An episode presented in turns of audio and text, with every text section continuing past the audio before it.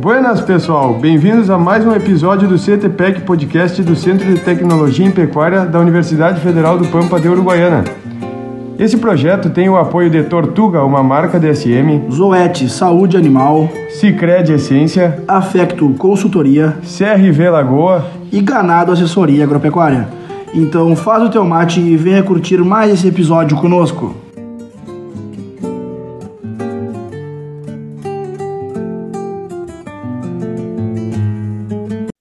Olá, ouvintes do CTPEC Podcast. Hoje, um convidado especial, conosco Júlio Taborda, engenheiro agrônomo de formação e hoje produtor rural no Uruguai e no Brasil. O, o Julinho, como é conhecido carinhosamente, ele faz parte também do, do GTPA, do Grupo de Trabalho Pecuária do Amanhã, e a gente tem convivido bem próximo aí nos últimos sete anos e tem aprendido bastante com a experiência dele. Julinho, bem-vindo. Gostaria que tu te apresentasse primeiramente. Bom dia. Primeiro lugar, muito obrigado pela, pelo convite, pela oportunidade de falar com vocês. E para mim é uma, é uma honra estar participando desse, desse programa aí que eu sou, na verdade, eu sou eu sou escuta, né? Tanto do, dos podcasts da, do CTPEC como dos agronautas nessas longas longas viagens que a gente é obrigado a fazer por conta da profissão. É, agrônomo tem que gostar de estrada, né? não tem como incompatibilizar essas atividades. E isso tem sido bem enriquecedor. Tchê, eu sou agrônomo, é, formado na URGS em 1980.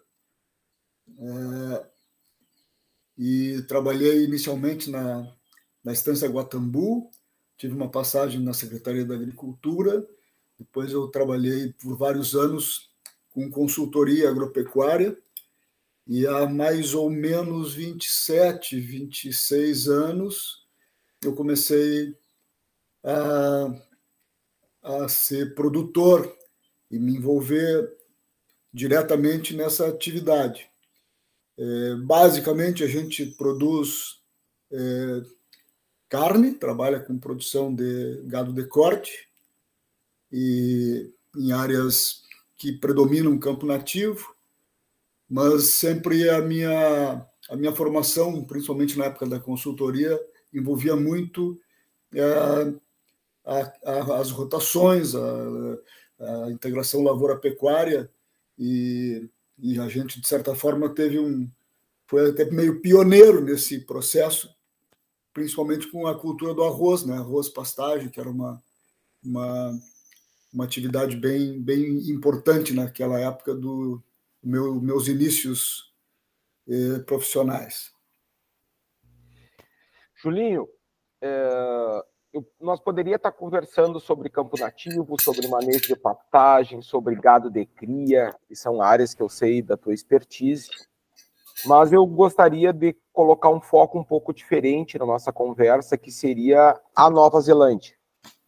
Um país que tu já foste várias vezes que tem muitas eh, similaridades com a pecuária gaúcha. Estamos no mesmo paralelo, né, o Rio Grande do Sul e a Nova Zelândia. Então, eu queria que tu iniciasse assim falando, recordando, né? Há pouco tu me falava de umas cartas aí que o professor Lobato te devolveu, né? Mas quando foi a primeira vez que tu foi à Nova Zelândia? Quantas vezes tu foi? É, quais foram os teus objetivos? E aí seguimos a conversa.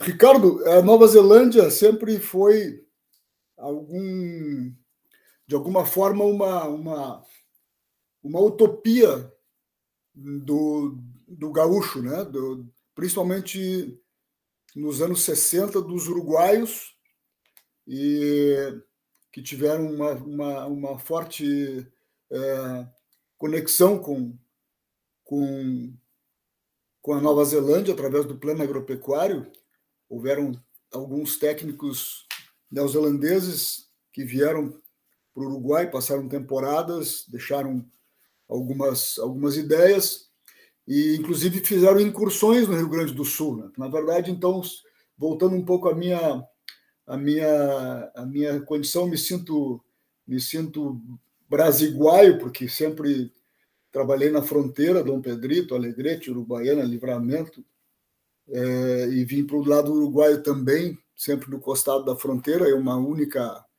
é um único ambiente, né? um ambiente que a fronteira, na verdade, foi estabelecida muito muito depois da, da cultura do, do, do gaúcho, do gado e etc.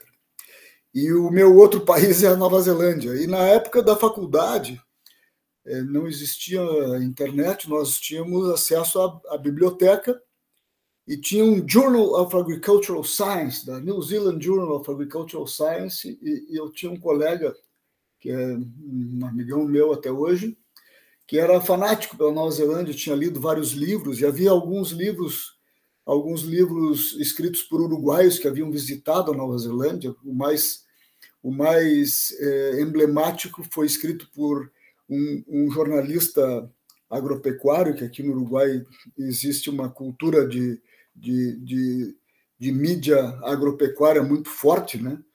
Era o Eduardo Rota Corso. Eduardo Corso escreveu um livro que o título era Nós somos porque não queremos dizendo que o Uruguai poderia ser uma Nova Zelândia. E o que, que tinha a Nova Zelândia? A Nova Zelândia tinha e tem até hoje uma característica muito interessante para todos os profissionais da, da área, uh, principalmente da área de produção animal. É um país rural, é um país pecuário e é um país eh, desenvolvido. Talvez seja o único país de primeiro mundo que, que tem eh, na economia, a economia é, baseada na produção, agrope, na produção rural, na produção agropecuária, a produção de leite carne, e principalmente alguma coisa de madeira também. É, no, no, no, nos primeiros anos, aí falasse no Lobato, Lobato foi essencial nessa, nesse processo, porque ele tinha feito doutorado na Austrália e no, na viagem de volta para o Brasil, ele teve na Nova Zelândia, foi recebido pelas universidades, visitou e ficou com uma impressão fantástica.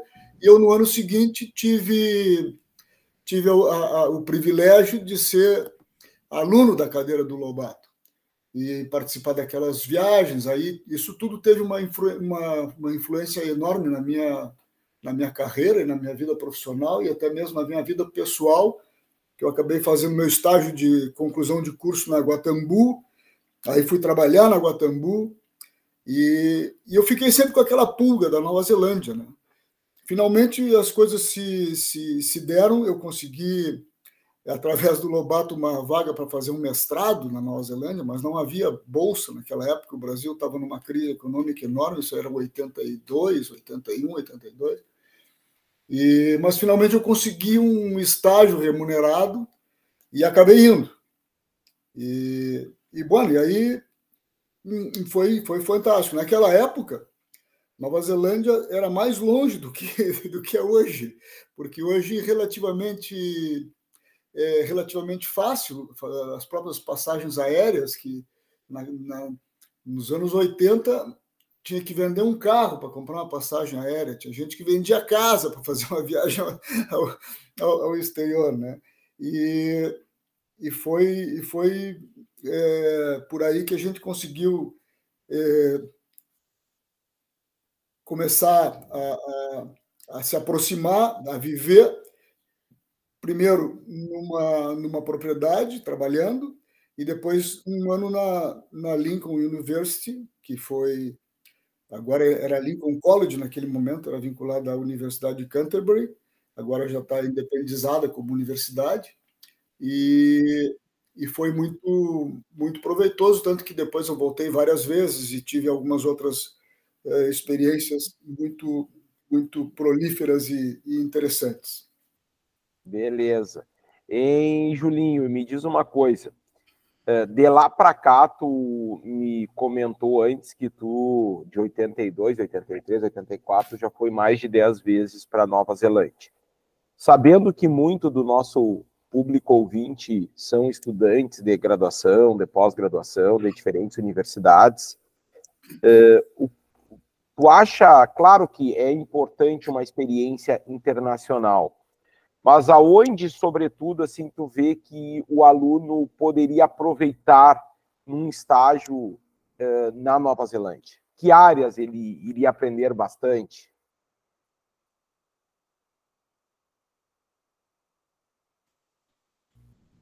Alô? Ô, oh, tô te ouvindo, tô te ouvindo. Não sei Tinha cortado aqui, tu paralisou.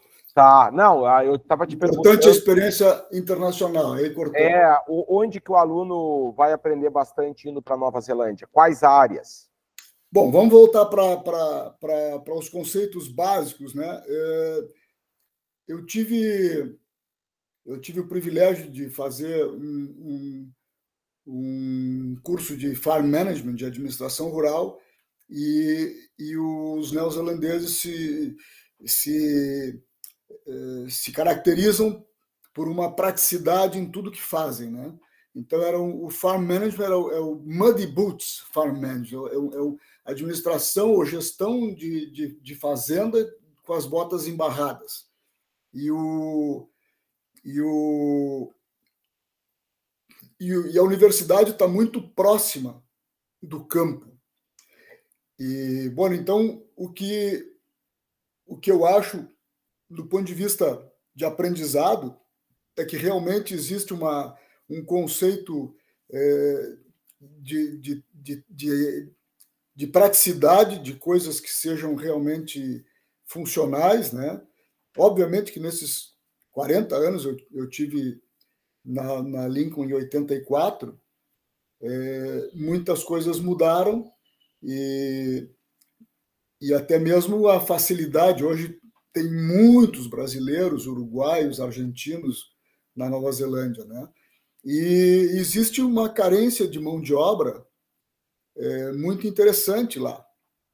Por exemplo, os tambos, que nesses últimos é, 20 anos é, houve uma, uma, uma, evolução, uma transformação é, fantástica dos, dos, do, do, dos sistemas produtivos e aumentaram é, enormemente a quantidade de tambos. É, hoje eles estão tendo alguma dificuldade por conta da questão ambiental, tem uma série de, de, de barreiras aí que não convém entrar agora na, na, história. Mas voltando a Lincoln, uma das, das, das, das, das coisas difíceis, os trabalhos mais, trabalhos acadêmicos mais complexos que eu fiz, foi justamente em, em, na transformação de uma propriedade que, é, que era uma cabanha de ovinos, que vendia carneiros, é, num tambo. Então, ela tinha irrigação, uma zona que chove pouco, chove ao redor de 600 milímetros por ano, então tinha irrigação por inundação, que hoje a gente está fazendo é, em alguns, alguns sistemas, né? tanto aqui no Uruguai é, como eu sei que no Brasil também, a irrigação por sulco e tal, naquela época já se fazia de forma bem ordenada, é, com uso não tão é, eficiente da água, mas se molhava.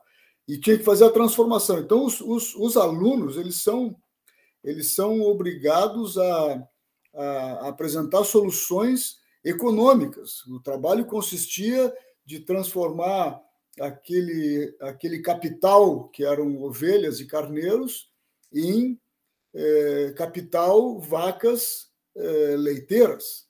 Aí é, cada, cada um tinha que usar a criatividade que, que fosse é, para poder viabilizar o sistema. Então, um vendeu vendeu toda, toda, toda, todo o rebanho e comprou terneiras e passou dois anos criando as terneiras para depois virar vaca. O outro alugou vacas, né, nesse esquema de capitalização.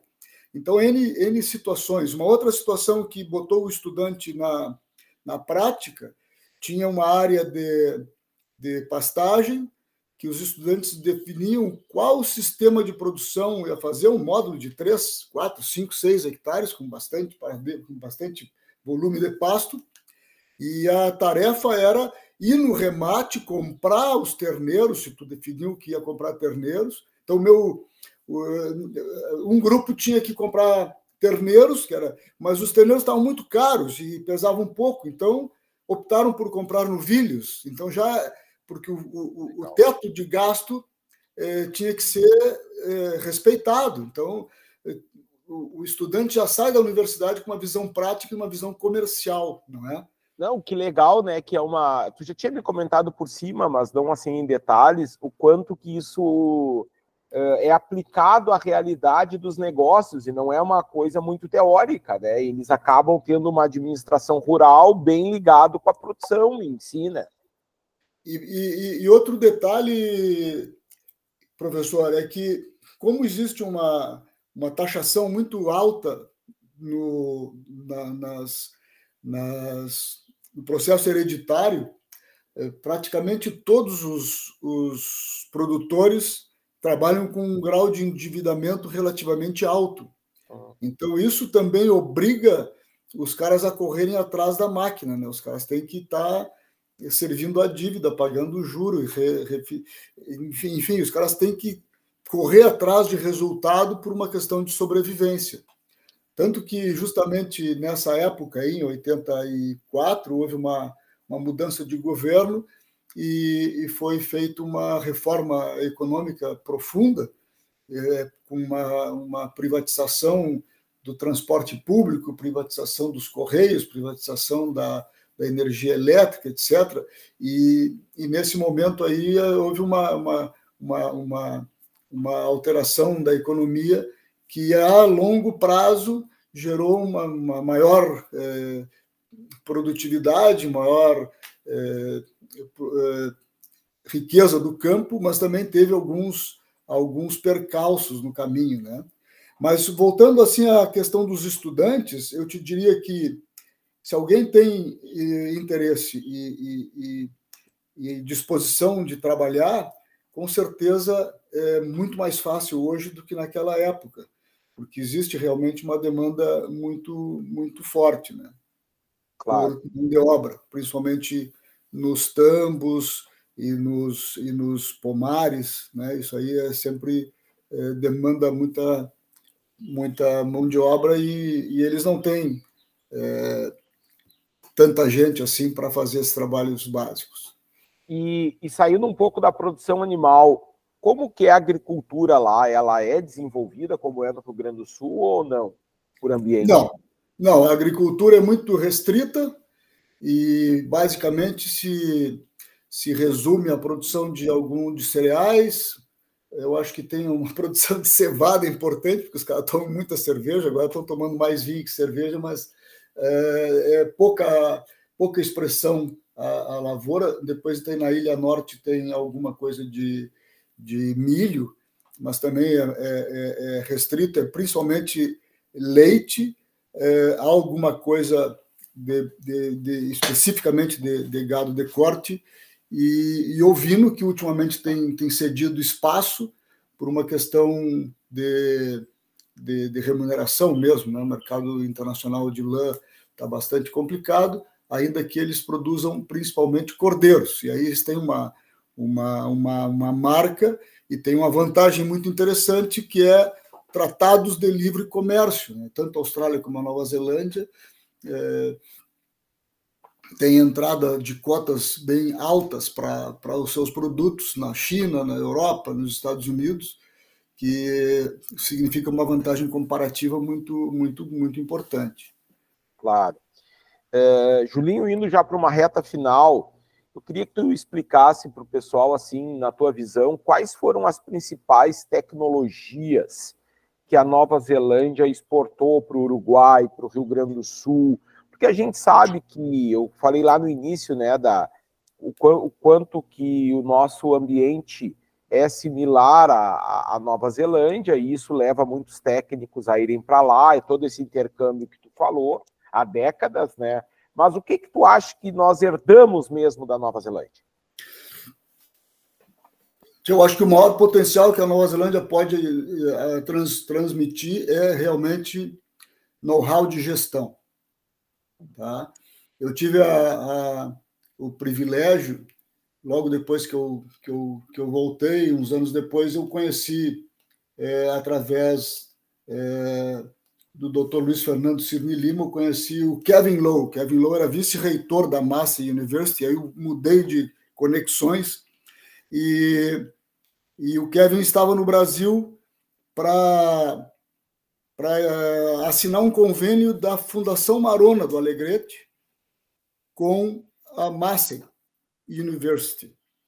E, e, eu tive aí a oportunidade de trabalhar na fundação por 20 anos e a gente é muito tem bastante orgulho disso e, e, e teve um contato muito muito próximo do Kevin, ficamos muito amigos e o Kevin sempre foi um, um, um, um cara muito objetivo, muito prático e essa questão da gestão é, em primeiro lugar. Né? Então, o que, é a gestão para o neozelandês? É, é, saber o que, que ele tem de pasto, o que, que ele tem de, de, de produto e como é que ele vai pagar as contas e financiar o, o seu orçamento anual. Né? Então, nessa, nessa, nessa experiência com a massa, eu, eu primeiro tive a oportunidade de fazer um outro estágio lá em 89, na, na Limestone Downs, que é uma propriedade que é administrada pela Massey,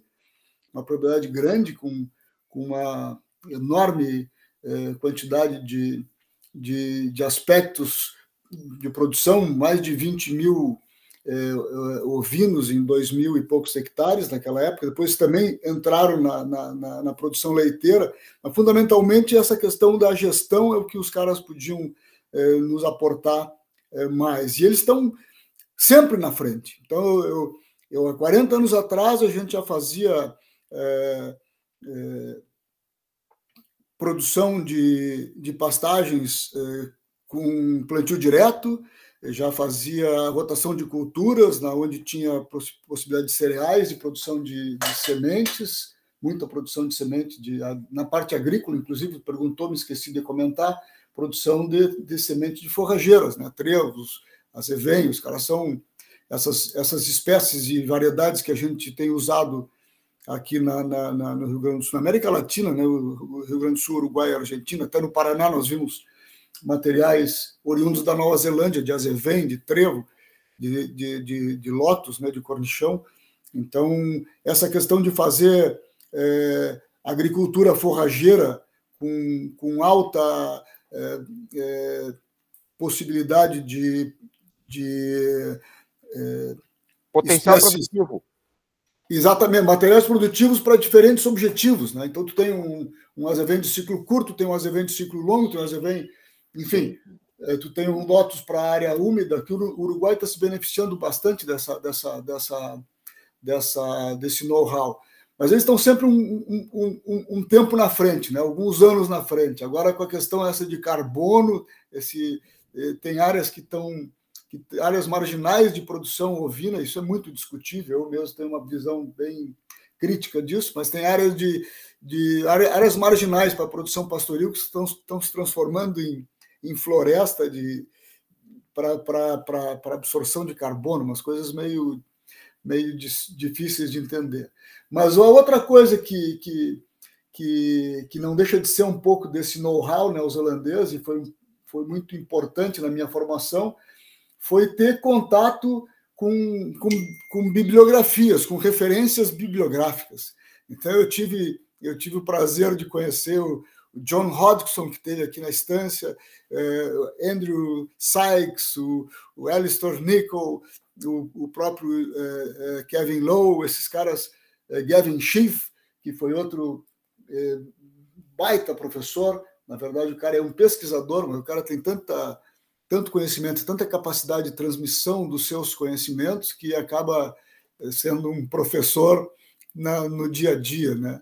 É, e esse, e esse contato com esses caras ajudou muito a gente a, a, a ter uma visão é, mais objetiva do, dos processos produtivos, né? Então, na época que que eu fui me chamou muito a atenção porque a gente naquele naquele naquele momento tinha uma influência muito grande dos, dos materiais genéticos americanos, então tinha os animais de show e, e, e o esteio era era aquele aquele glamour. Sim, sim. E, na verdade, o neozelandês o que ele queria era uma vaca adaptada ao, ao sistema pastoril, que produzisse um terneiro pesado e repetisse cria. E estavam muito pouco preocupados com o tipo animal e com, e com essas questões mais é, de floreio. Né? Hoje a gente já tem é, uma, uma, uma economia que não permite muito muito muito floreio, a situação é mais ajustada e, e essa, e essa visão produtiva está tá se, tá se, se, se transformando em alguma numa necessidade do produtor de, de, de, de, de gado, né? Sim, sim, sim, sim. Mas ótimo, Julinho, eu quero te agradecer. Eu acho que foi muito legal a nossa conversa, muita experiência sendo compartilhada e com certeza aí o pessoal que está nos ouvindo vai gostar e quem sabe a gente desperta aí para uh, eh, novos intercâmbios aí, novos networks entre Rio Grande do Sul, Brasil, uh, com a Nova Zelândia. Então, Mas antes...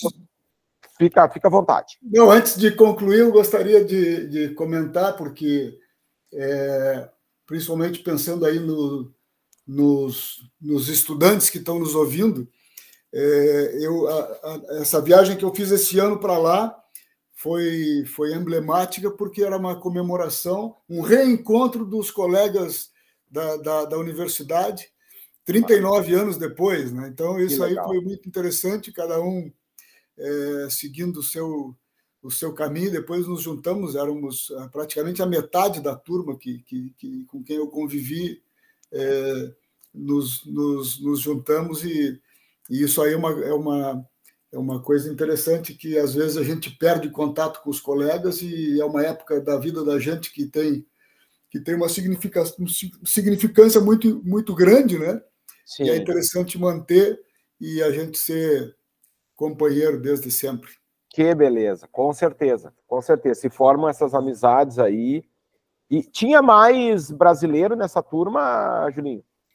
Não, tinha, tinha dois uruguaios, é, dois uruguaios e brasileiro era mosca branca. Não tinha muito, não. Depois, no final da minha, da minha, da minha estada lá, eu tive a, a, a, a maravilhosa visita do, do Luiz Fernando Alvim, que trabalhava na Guatambu, e aí eu disse para ele cara, se tu quiser vir, eu vou fazer uma recorrida agora, vamos visitar algumas propriedades e tinham estações experimentais que, que eu queria voltar. E aí nós ficamos 40 dias visitando propriedades, estações experimentais, acumulando conhecimento e dividindo uma, uma experiência e construindo uma amizade que perdura até hoje. E então isso aí foi muito foi muito interessante, muito muito muito muito produtivo e, e construtivo. Tá bem, então. Então tá, novamente, muito obrigado. Um grande abraço, meu amigo. Um abraço para todos os ouvintes e, e até a próxima audição, quando eu vou estar aqui do outro lado do, do, do, do microfone, vou estar ouvindo. Valeu. Parabéns. Sim. Tchau.